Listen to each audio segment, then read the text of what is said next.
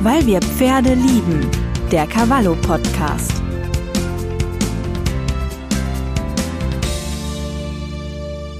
Hallo und herzlich willkommen zu einer neuen Folge unseres Cavallo Podcasts, weil wir Pferde lieben. Mein Name ist Ute Stabingis und bei uns geht es heute um das Thema Wanderreiten. Spätsommer und Herbst sind die beste Zeit für eine tolle oder mehrtägigen Trail und zum ganz besonderen Erlebnis wird so ein Wanderritt natürlich zusammen mit einer netten Gruppe und ähm, ja durch abwechslungsreiche schöne Landschaften. Sabine Zuckmantel ist Mitglied der Deutschen Wanderreiterakademie. Frau Zuckmantel, Sie sind ausgebildete Wanderrittmeisterin Wanderin und Sie bieten Wanderritte durch das wunderschöne Havelland an. Erstmal schönen guten Tag. Schönen guten Tag. Ja, wir haben Sommer und äh, brauchen wir nicht lange überlegen. Bald kommt der Herbst. Und ich denke mal, das ist vermutlich ähm, auch die schönste Zeit für, für solche Aktivitäten, für, für Wanderritte. Ne? Ja, das ist richtig. Ähm, sagen wir mal, letzten Endes hat jede Jahreszeit ihre, ihre Reize zum Wanderreiten. Aber ich persönlich bevorzuge den, äh, das Frühjahr und auch den Herbst. Ähm, zum einen sind da die Temperaturen gemäßigt, man hat noch nicht so viel Fliegen, Mücken, Bremsen. Und äh, das Frühjahr, wenn halt die Natur erwacht, oder das Herbst, wenn Erntezeit ist, das äh, hat oft noch mal einen ganz anderen Reiz, als wenn man so durch die knallige Sommersonne reitet. Aber der Winter kann toll sein zum Wanderreiten. Es gibt kein schlechtes Wetter, es gibt nur unpassende Kleidung auch der Winter, wenn die Seen zugefroren sind oder die, ähm, die, der knallblaue Himmel hinter den entlaubten Bäumen. Also einfach nur die Schönheit der Natur sehen. Den Pferden, also meine Pferde leben ganzjährig draußen, kommen mit jedem Wetter zurecht. Und die Pferde sind eigentlich in jeder Jahreszeit fröhlich unterwegs. Mhm, dem macht Spaß. Kommen wir nochmal auf einen kleinen Rückblick auch auf die letzten Jahre, auf die letzten Monate. Wir haben schon mal unterwegs schon mal miteinander gesprochen. Die Corona-Zeit ähm, ja, hat ziemlich bleiern auf uns gelastet und es ist natürlich auch noch nicht ganz vorbei. Aber ich glaube, wir genießen jetzt einfach erstmal die nächsten Wochen und Monate, die, die vor uns liegen. Und ich kann mir auch vorstellen, dass der Wunsch äh, von bei vielen Menschen da ist, auch gemeinsam wieder auszureiten, dass das ein ziemlich großes Bedürfnis ist. Ja, es gibt natürlich den einen oder anderen, der die Erfüllung darin findet, ganz alleine mit seinem Pferd ähm, im Gelände unterwegs zu sein. Aber den meisten Menschen gefällt es doch besser in Geselligkeit. Ist natürlich auch eine Frage der Sicherheit. Das dürfen mhm. wir auch nicht aus den Augen verlieren. Aber wenn man die Erlebnisse unterwegs teilen kann oder sich unterwegs auch mal mit Rat und Tat helfen kann, keine Ahnung, dann ist vielleicht ein Pferd, was nicht an einer Baumwurzel vorbeigehen möchte, kann mhm. ja mal passieren. Oder ein junges Pferd traut sich noch nicht ins Wasser zu gehen. Und wenn man dann halt mit mehreren unterwegs ist und sich dann mit, seinem, mit seinen Erfahrungen, mit seinem Wissen weiterhelfen kann, das macht einfach umso mehr Spaß. Und vor allen Dingen, wenn man dann in der Pause oder abends irgendwo in einer netten Gaststätte sitzt oder von mir aus zeltet und am Feuer sitzt und sich dann mit anderen ja, darüber unterhalten mhm. kann, was man erlebt hat oder auch über ganz andere Dinge unterhalten kann. Ja. Ich finde, also mir persönlich macht es mehr Spaß, nicht alleine unterwegs zu sein, sondern einfach mit, mit netten Leuten um mich rum. Mhm. Nee, Reiter sind ja eigentlich auch immer recht kommunikativ und ähm, ja, danach einfach noch ein bisschen zusammenzusitzen und ähm, noch ein bisschen was zu trinken und auch darüber zu erzählen, glaube ich, über seine Erlebnisse. Das, das ist ja auch was, was, was richtig Schönes. Das tut einem, glaube ich, gut. Das ist auch ganz gut für die Seele. Ne? Auf jeden Fall, ja. Das ist ein ganz wesentliches Element. Ähm, beim, beim Wanderreiten. nicht nur, nicht nur das, das Reiten als solches, nicht nur der Sport, sondern eben auch so die, ja, die Geselligkeit dabei. Ja. Wie, wie, wie schaut es aus? Gibt es ähm, in der letzten Zeit auch so einen Trend hin zum Wanderreiten? Weil, ähm, ja, ich glaube, viele Menschen haben auch gerade in den letzten Monaten, haben die Natur noch mal ganz besonders schätzen gelernt, haben auch gemerkt, was, was sie uns einfach so zurückgibt, die Ruhe, die wir manchmal nicht finden, ähm, das Eintauchen einfach in ein Naturerlebnis. Ähm, haben Sie das nochmal so beobachtet, dass es von, von viel mehr Menschen auch nochmal vielleicht ein bisschen bewusster wahrgenommen wird, als, ja, früher war das ja immer so ein bisschen für uns normal. Man hat halt das gemacht, was man vorhatte, man hat geplant, hat es dann auch getan, ähm, dass dieses Erlebnis einfach noch mal ein bisschen besonders geworden ist. Ja, auf jeden Fall. Also ich bin jetzt kein Zahlenmensch, aber ich bin ziemlich sicher, dass es auch Statistiken gibt, die ähm, hinterlegen, die belegen, dass, äh, dass es einen doch ernstzunehmenden Trend hin zum Wanderreiten gibt. Äh, viele Menschen möchten einfach, ähm, ich meine, man hat jeden Tag Turnier im, im Beruf. Mhm. Man muss jeden Tag äh, sein, seine Frau oder seinen Mann stehen man hat Termindruck ähm, und dann in der Freizeit oder auch im Urlaub einfach mal ähm, die Seele baumeln zu lassen, das ist glaube ich, ähm, schon ziemlich im Trend, ziemlich im Kommen. Und ich habe ja einen professionellen Wanderreitbetrieb. Wir haben, wir arbeiten mit ähm, knapp unter 20 Pferden, sind in der Regel mit zwei Gruppen unterwegs. Und die Menschen, die zu uns kommen, sagen mir durch die Bank, Sabine, in dem Moment, wo ich auf den Hof komme und Pferdeluft schnuppere, ähm, Fällt alles und erst ab, ne? wenn ich dann mhm. auf, dem, auf dem Pferd sitze, dann ist alles von mir abgefallen. So schnell geht das bei, kann, bei keiner anderen Freizeitbeschäftigung. Mhm. Und ich mhm. glaube, das liegt auch an den Pferden. Die nehmen, ähm, ja, die nehmen man einfach so mit Beschlag ja, das, mhm. und, und, ziehen einen, reißen einen mit, emotional und auch von den Tätigkeiten, die man ähm, so zu tun hat man ist sofort in einer anderen Welt und sofort fängt die Erholung an. Ja, ja. Es ist natürlich auch die Aufmerksamkeit, die sie einfach fordern. Ne? Da hat man, ja, man muss wirklich ja. präsent sein, man fängt an zu satteln oder man kümmert sich ähm, ein bisschen um den Stall und dann geht es auch schon los. Das, das ist, ähm, ja, und ich glaube, man, man kann das und man, das tut einem auch gut. Ne? Wirklich dieses Eintauchen in wirklich mal eine ganz andere Welt, ne? die mit allem auch dann aufgefüllt wird. Ne? Kommen ja. wir nochmal so zu der Deutschen Wanderreitakademie. Ich denke mal, für viele ähm, ist das vielleicht nicht ein Begriff oder man kann kann sich schwer vorstellen, was dahinter steckt. Was, ähm, auf was wird dann auch bei der Ausbildung ähm, zur Wanderrittmeisterin besonders geachtet? Dahinter steckt ja auch, glaube ich, eine ganz eigene Philosophie. Dahinter steckt eine ganz eigene Philosophie.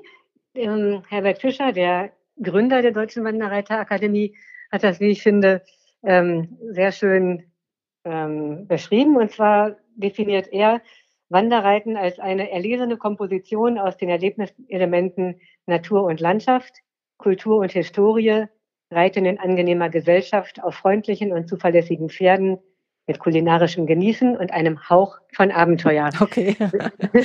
Also ein Gesamterlebnis quasi, ein Gesamtpaket. Ja, ja, ja genau. Hm?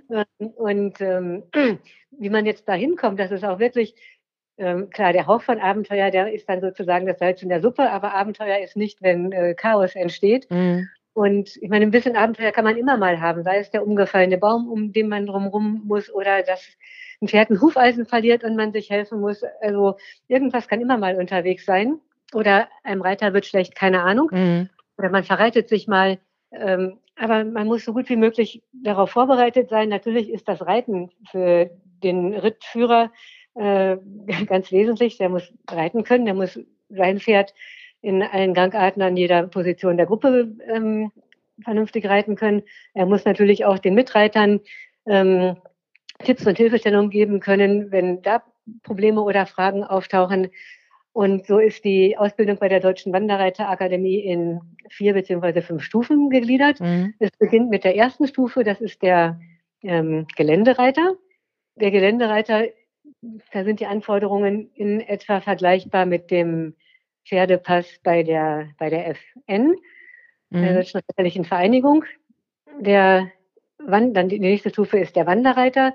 Der Wanderreiter muss dann schon in der Lage sein, alleine mit seinem Pferd unterwegs zu sein, muss Karte und Kompass, also Navigation beherrschen und muss ähm, Notbeschlag beherrschen. Ich weiß, dass das ein kritisches Thema ist, mhm. ähm, Hufbeschlaggesetz und so weiter. Ähm, man darf also nicht einfach Hand anlegen bei fremden Pferden. Aber was will ich denn machen, wenn ich auf mhm. einem Wanderritt bin, in the middle of nowhere und mein Pferd verliert ein Eisen? Es ist steiniger ja. Untergrund und ich kann ja nicht warten, bis der Hufschmied mit dem Hubschrauber eingeflogen kommt. Dann, mhm. ja, dann geht, geht es halt nicht weiter. Ähm, Natürlich kann ich versuchen, zu Fuß weiterzugehen, aber es gibt auch Untergründe, wenn ich noch 10, 15 Kilometer im Schritt über ähm, Geröll gehe, dann habe ich ja, das nächste Problem, ne? An der Backe, genau. Das, mhm. Genau, ja. habe ich das Problem und mein Pferd kann einfach nicht mehr weiterlaufen, weil die Hufe so runter sind. Also halte ich schon für durchaus sinnvoll und, und vernünftig, dass der äh, Wanderreiter in der Lage sein muss, bei seinem eigenen Pferd zumindest ein Hufeisen, was abgefallen ist, das eventuell wieder gerade mhm. zu zimmern und das durch die alten Löcher wieder unterzunageln, so dass man halt für das Pferd unbeschadet ähm, bis zum nächsten, ja. bis zum nächsten Schmied kommt, der dann professionell eventuell nochmal neu beschlägt. Mhm. Ähm, und die Prüfung besteht dann darin, bei der Deutschen Wanderreiterakademie, die Prüfung zum Wanderreiter, dass man mehrere Tage mit seinem Pferd alleine unterwegs ist. Ich weiß, über das alleine unterwegs sein gibt es verschiedene Auffassungen, aber hier geht es einfach mal um diese Prüfungssituation, mhm. dass man einmal unter Beweis stellt, man ist dazu in der Lage, das Pferd ist gut genug ausgebildet, ist entsprechend sicher und ich weiß auch, wie ich meine Ausrüstung sortiere, was ich dabei haben muss. Ja. Ich weiß, wie ich mich orientiere, ich weiß mir eine schöne Strecke auszuarbeiten und finde die auch. ja, da hätte ich ja wahrscheinlich meine Probleme. ja, genau. nee, aber ich glaube, äh, ich weiß, was Sie meinen, dass man einfach der Situation auch gewachsen ist und eben halt auch, wenn keiner mal da ist, den man jetzt fragen kann, wo geht es denn jetzt lang? Ne? Ganz genau, ganz genau, so ist es. Mhm. bei den nächsten Stufen geht es dann darum, also die Rittführer, als nächstes kommt dann der Geländerittführer. Der Geländerittführer muss in der Lage sein, eine Gruppe von, von Menschen in bekanntem Gelände zu führen. Da kommt dann halt das Thema Gruppendynamik, Menschenkenntnis, Psychologie mhm. ganz wesentlich mit dazu, wenn man Führung übernimmt. Und der Wanderrittführer ist in der Lage, eine Gruppe von ihm unbekannten Menschen auf ihm unbekannten Pferden durch ihm unbekanntes Gelände zu führen. Ich habe damals meine Prüfung zum Wanderrittführer in den Hochvogesen gemacht. Mhm. Ähm, und das war schon von der Navigation wirklich anspruchsvoll, vor allen Dingen, weil da immer Nebel ist. Oha, ja. Ja, Sie sprachen es gerade schon mal an. Ich würde ganz gerne mal auf diesen, diesen Punkt Philosoph äh, Psychologie nochmal einsteigen, weil ähm, ja. ja. ich denke mal, das sind solche Situationen. Ich, ich kenne es zum Beispiel beim Segeln auf dem Schiff. Man sagt ja auch immer, segel mit jemandem zusammen und nach zwei Tagen weißt du, wen du vor dir hast. Wie ist das ja. für Sie? Weil Sie müssen ja auch, wenn Sie eine neue Gruppe übernehmen, ähm, sehr schnell herausfinden, nicht nur vom Reiterlichen vielleicht, wo das Level ist und was Sie jemandem zutrauen können, dass Sie niemanden überfordern. Die Sicherheit ist ein großer Aspekt. Aber ich denke auch mal, ähm, zu gucken, dass das eine, eine runde Gemeinschaft Gemeinschaft wird, eine schöne Gruppe, die auch Spaß an der Sache hat. Ähm, was haben Sie da im Laufe der Jahre so gelernt? Ähm, bei uns melden sich ja die Leute entweder nach dem Telefonat oder auch über unseren Online-Shop an. Das heißt, wir wissen nicht immer, ähm, wer da kommt. Ein bisschen eine Vorstellung hat man natürlich schon aufgrund des E-Mail-Verkehrs. Mhm. Aber ganz wichtig ist, dass man in dem Moment ähm, wo sich alle treffen. Also meistens entweder ist es am Vorabend, für die längeren Ritte kommen, reisen die Leute bereits am Vorabend oft an und übernachten und sind zum Abendessen da, dass man dann am Tisch einfach schon mal sich so ein Bild macht, mh, wie tickt der Einzelne, also einfach so was die Persönlichkeiten angeht. Ist jemand yeah. ängstlich und zurückhaltend oder ist da jemand bei, der vielleicht sehr forsch und fordernd auftritt und die anderen ähm, also nur an sich denkt und mm. die mhm. anderen in den Hintergrund drängt. Und wenn, ein, wenn einem das dann an dem ersten Abend oder spätestens morgens bei der Vorstellungsrunde ähm, bewusst wird, dann kann man natürlich versuchen, bei der Gruppenführung darauf Einfluss zu, einzuwirken, ähm, mit dem Ziel, dass eben alle zum Zuge kommen, alle Spaß haben und nicht einer mhm. weiß, das beste Essen, die besten Zimmer, alles das Beste für sich reklamiert und andere dann ähm, eben zu kurz kommen. Mhm. Das heißt, da können Sie auch schon mal so ein bisschen eingreifen, ne? Ja, genau. Das ist ganz wichtig, dass der Rittführer dann auch mal eventuell moderierend eingreift. Am besten so, dass es nicht auffällt. Mhm. Man will ja auch kein, kein Bevormunden, sind ja, also bei uns alles erwachsene Menschen, die kommen, ja. aber dann schon doch so ein bisschen so moderieren, ähm, dass, dass eine tolle Gemeinschaft mhm. in der mhm. Gruppe entsteht, auch wenn die Menschen sich vielleicht nie wieder begegnen oder sich auch ansonsten im normalen Leben nicht begegnet werden. Mhm. Aber dass man im, im Idealfall das Gefühl hat, Mensch, hier mit den Leuten, mit denen ich jetzt für vier Tage zusammen bin, mit denen könnte ich jetzt noch ähm, vier Wochen weiterarbeiten. Ja. Und wächst eine Gruppe auch zusammen so ein bisschen dann. Ne? Mhm, was, ja. was war denn so? Ich denke mal, Sie, Sie haben ganz, ganz viele Erfahrungen da gemacht. Was war denn die skurrilste oder vielleicht auch die gefährlichste Situation, wo Sie noch so dran denken und ähm, sagen, das, das hätte ich nie für möglich gehalten oder puh, das, das war gut, dass wir da halt durchgekommen sind? Mhm, ja. Ähm, das war noch ganz zu Anfang. Da mussten wir unter einer Eisenbahn drunter her. Und ähm, der, diese Unterführung, die sah am Anfang ziemlich breit aus. Und ich war, also es war jetzt am Anfang meiner Wanderrittführerkarriere. Und ich trottel, anstatt dass ich da einfach mal vorher durchgehe, ohne Pferd, mhm. ähm, habe ich dann gleich gesagt, so, wir sitzen jetzt ab, wir führen die Pferde da durch. Und es war haarscharf. Beim Westernsattel hat das Horn geschraubt. Mhm. Und ähm, da konnte man aber nicht mehr zurück. Das waren vielleicht vier, fünf Pferde. Ja. Und wir sind dann durchgekommen, aber ich habe hinterher gedacht, Zuki, oh. was warst du für ein Trottel? Das hätte echt ins ja, Auge gehen können. Das hätte, ja. Das, das war wirklich knapp. ja, das war wirklich knapp. Und ähm, gut, das war mir echt eine Lehre. Also sowas würde ich natürlich. Das passiert einmal und nie wieder, genau, ja. wieder, ja. Haben wir wirklich Stein gehabt. Und ähm, dann gab es natürlich mal so Situationen, die man nicht planen kann. Kommt ähm, falscher, nee, was Quatsch, ein Ballon war das, genau. Mhm beim Ballon und direkt über uns und lässt dann auch nochmal das Gas ab und, oder macht's rein, ich weiß gar nicht, es zischte und fauchte ja. auf jeden Fall. Uh. Ja, was will man machen dann?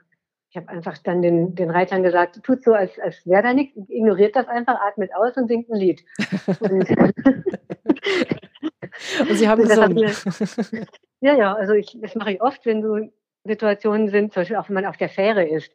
Ähm, also die meisten meiner Pferde kennen Fähre, aber und stehen dann da ganz, ganz entspannt, aber man hat doch immer wieder mal ein Pferd, was das ganz gruselig findet, wenn dann da diese Klappe hochgeht und wenn das anfängt, sich zu bewegen und wenn das Land sich entfernt. Mhm. Hm. Aber am schlimmsten sind ja eigentlich die Reiter, weil die Reiter denken, dass die mhm. Pferde das gruselig finden müssten. Und wenn man dann singt, dann atmet man ja, ja und ja. hält nicht die Luft an. Das heißt, ähm, die, die Körperspannung wird eine andere. Ja. Und das ist uns Reitern ja nichts Neues, dass die Pferde unwahrscheinlich auf die Körperspannung reagieren.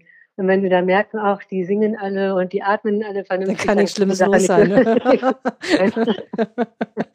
ja, wenn man dann auch so schnell, also immer auf jeden Fall ein Lied parat haben, ne? wenn man schon mal losreitet, dass man im Notfall weiß und nicht noch lange überlegen muss, was singen, was ja. singen wir denn ja, genau. jetzt. Ne? Aber so die, so die Situation, die mal so am, das hatte jetzt nichts mit dem Reiterlichen zu tun, ähm, aber da ist, da habe ich echt geschwitzt. Und zwar machen wir einmal im Jahr oder manchmal alle zwei Jahre den sogenannten ähm, Rheinhessen-Ritt. Das heißt, wir reiten mhm. durch Rheinhessen, eine, äh, die größte Weinbaugegend Deutschlands.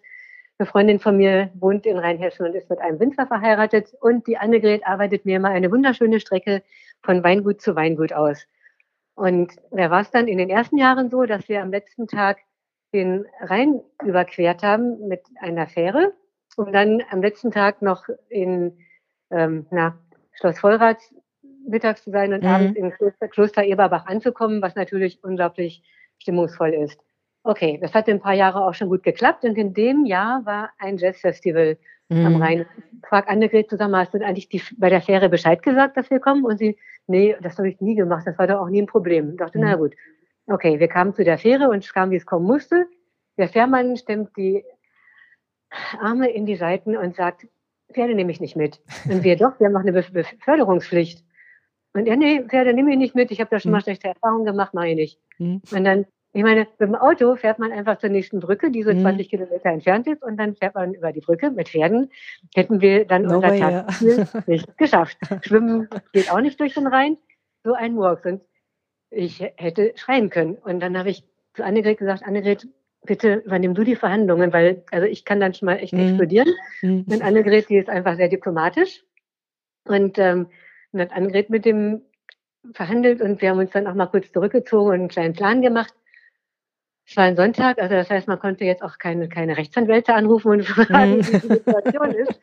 Und dann sagt Annegret so, weißt du was, Sabine, ich rufe jetzt mal bei der Polizei an. Vielleicht haben die ja eine Idee.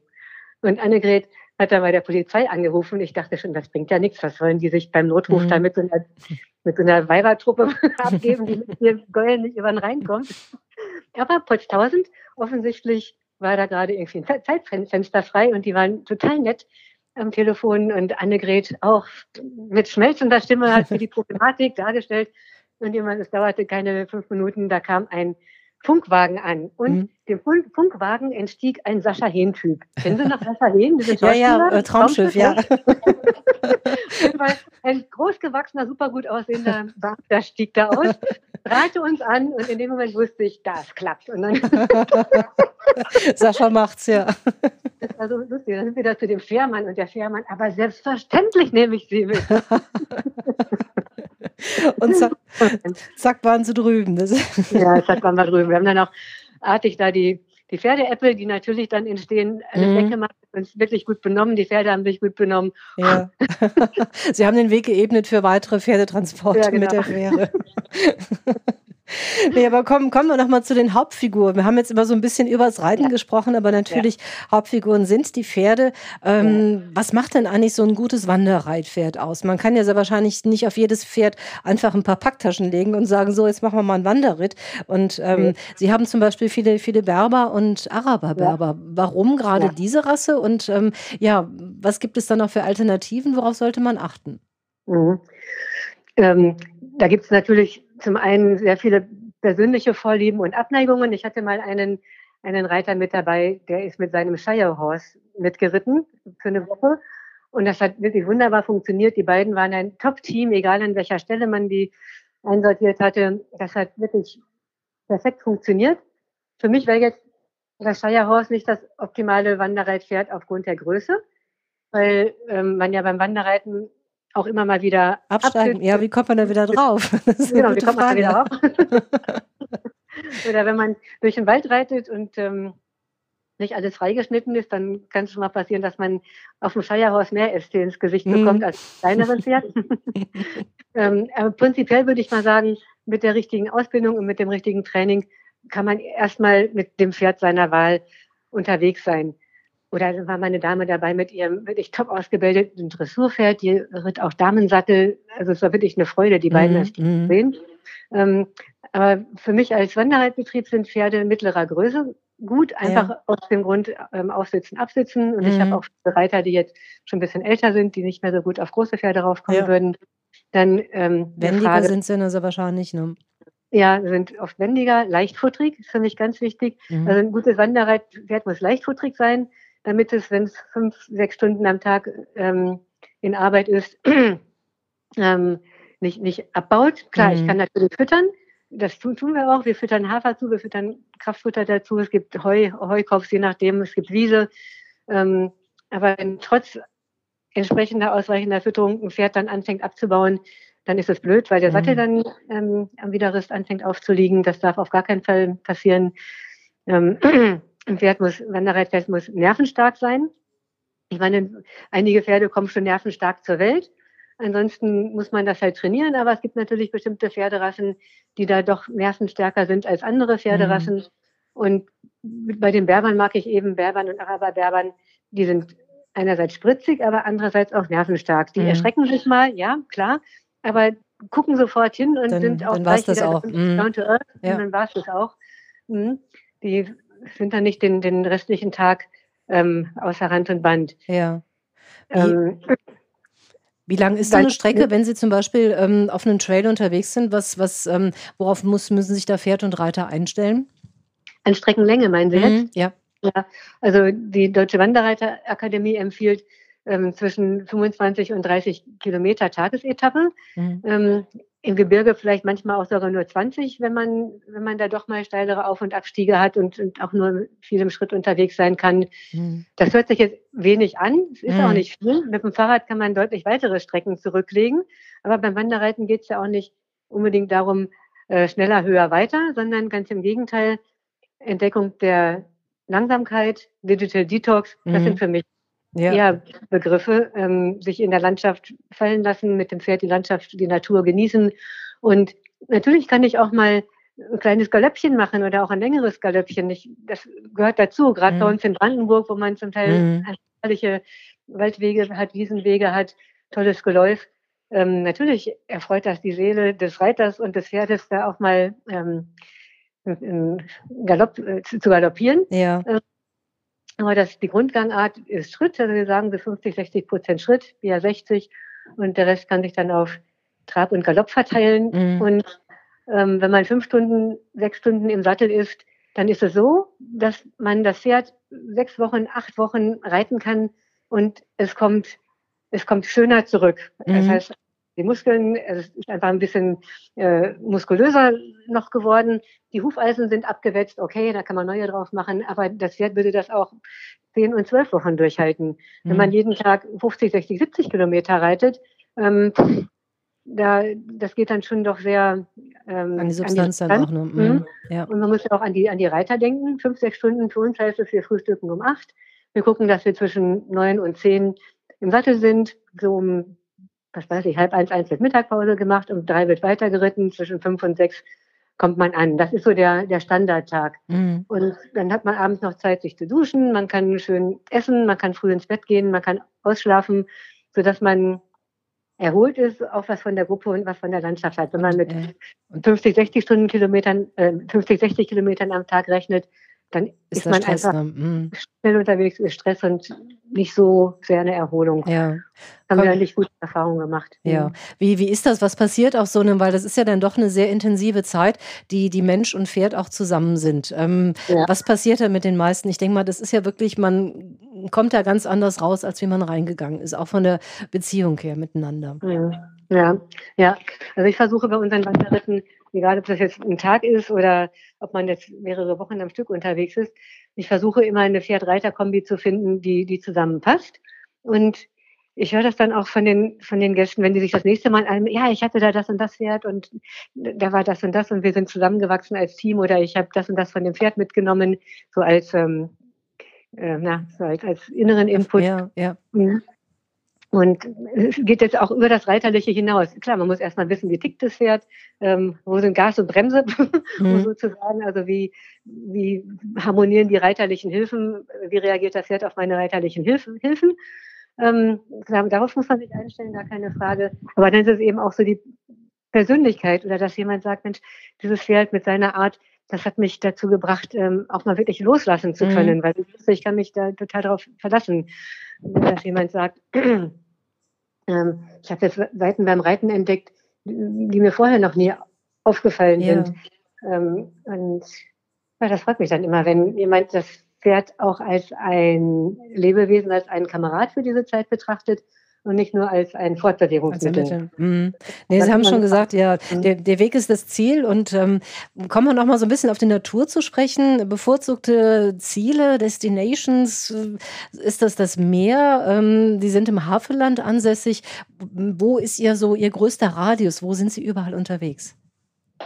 Die, also man muss jetzt Ehrlichkeit, der Ehrlichkeit halber sagen, wir sind jetzt nicht im eigentlichen Havelland unterwegs, also in dem, in der brandenburgischen Region, die Havelland heißt, sondern wir sind in der Region Oberhavel unterwegs. Mhm. Aber die Havel ist auch bei uns und Wanderreiten in Oberhavel, das hört sich irgendwie so un poetisch an. ja, weil man nichts damit verbinden kann. Also ich wüsste jetzt, Oberhavel Richtig. würde mir jetzt nicht sagen. Ich wüsste jetzt nicht, ist das Fisch, nee. Fleisch, ist das, ja. ja, genau, den Landkreis Ober, OHV, Oberhavel kennt, kennt kein mhm. Mensch. Und ich meine, ist ja nicht gelogen, weil die Havel direkt bei uns ähm, entlang fließt und das eine Autobahndreieck ähm, oder eines der nächsten Autobahndreiecke, wo man dann abbiegt, wenn man zu uns will, ist eben auch das Dreieck Havelland. Und von daher ähm, passt passt es schon. Mhm. Ähm, also wir reiten, wir sind in, ansässig in, in Schönermarkt bei Gransee, das ist so ungefähr 60 Kilometer nördlich von, von Berlin. Und bei den Tagesritten hat man einen Radius um Schönermarkt von 15 Kilometern ähm, ungefähr. Also ich rechne immer 30 Kilometer für einen Tagesritt. Das heißt, ich kann nicht weiter als 15 Kilometer vom, vom Hof weg. Das mhm. sind alles ganz kleine Orte, die ähm, im restlichen Deutschland kaum jemand kennen wird. Rheinsberg vielleicht noch, das ist ein Tagesritt entfernt, 30 ja. Kilometer entfernt. Neuruppin, Altruppin, da gehen dann die längeren Ritte hin. Ähm, an den Stechlinsee, der wird vielen bekannt sein mhm. aus dem Roman von Theodor Fontane. Da reiten wir gerne hin. Gibt es eine ganz urige Pension, wo man auch in der Nähe die Pferde unterstellen kann. Und ganz tolles Fisch, also zwar einfach, aber ganz tolles Fischlokal. Und vor allen Dingen einen ganz tollen Förster, mhm. der mit uns durch sein Revier reitet. Und das ist ein Thema, was wirklich viele Menschen interessiert. Der Wald, wir haben ganz viel Wald bei uns in der Gegend, durch die Wälder zu reiten, nicht nur, weil es da ein bisschen Schatten hat im Sommer, sondern es ist auch ein ganz großes Interesse am Wald. Also jetzt gerade auch im Hinblick auf Klimaschutz. Ja, es hat, glaube ich, inzwischen der letzte Volltrottel verstanden, wie wichtig der Wald für den Klimaschutz ist. Mhm. Und ähm, diese Ritte mit dem Förster, die sind einfach grandios. Der steigt extra für uns in den Sattel, reitet mit uns durch sein Revier, hm, hat dann 15 Stationen ausgearbeitet, von der blauen Mosaikjungfer über irgendwelche Wildkameras, über irgendwelche Wolfssichtungen, über irgendwelche verlandeten Seen und erklärt das wirklich so mitreißend, dass hinterher jeder Förster werden will. Ja, Frau Zuckmantel, es war sehr, sehr schön. Ich glaube, ähm, ja, ich zum Beispiel habe jetzt richtig Lust bekommen, wenn ich Zeit hätte, wirklich im, im Herbst mal vorbeizukommen und mich einfach mal einzulassen auf, auf ein paar Tage, mal abschalten und mal unterwegs sein. Sagen Sie uns noch, wenn man ähm, mal vorbeischauen möchte, mal mitmachen möchte, ähm, Homepage, wie findet man sie am besten? Ja, wir haben eine Homepage, die findet man unter www.wanderreiten mit 2r minus Havelland mit 2l.de. Wenn man Sabine Zuckmantel eingibt, findet man das auch, aber ansonsten die Homepage Wanderreiten-Havelland. Ja, prima. Frau Zugmantel, ich bedanke mich ganz, ganz herzlich für Ihre Erzählungen. Hat sehr viel Spaß gemacht, mit Ihnen zu sprechen. Und wenn euch dieser Podcast gefällt, dann abonniert ihn oder unseren Newsletter gerne auf cavallo.de. Viel Spaß wünschen wir euch natürlich auch mit der aktuellen Ausgabe von, Cavallo. Und ich sage Tschüss, bis zum nächsten Mal. Tschüss, Frau Zugmantel. Danke, Frau Stadingis. Tschüss, vielen Dank. Danke.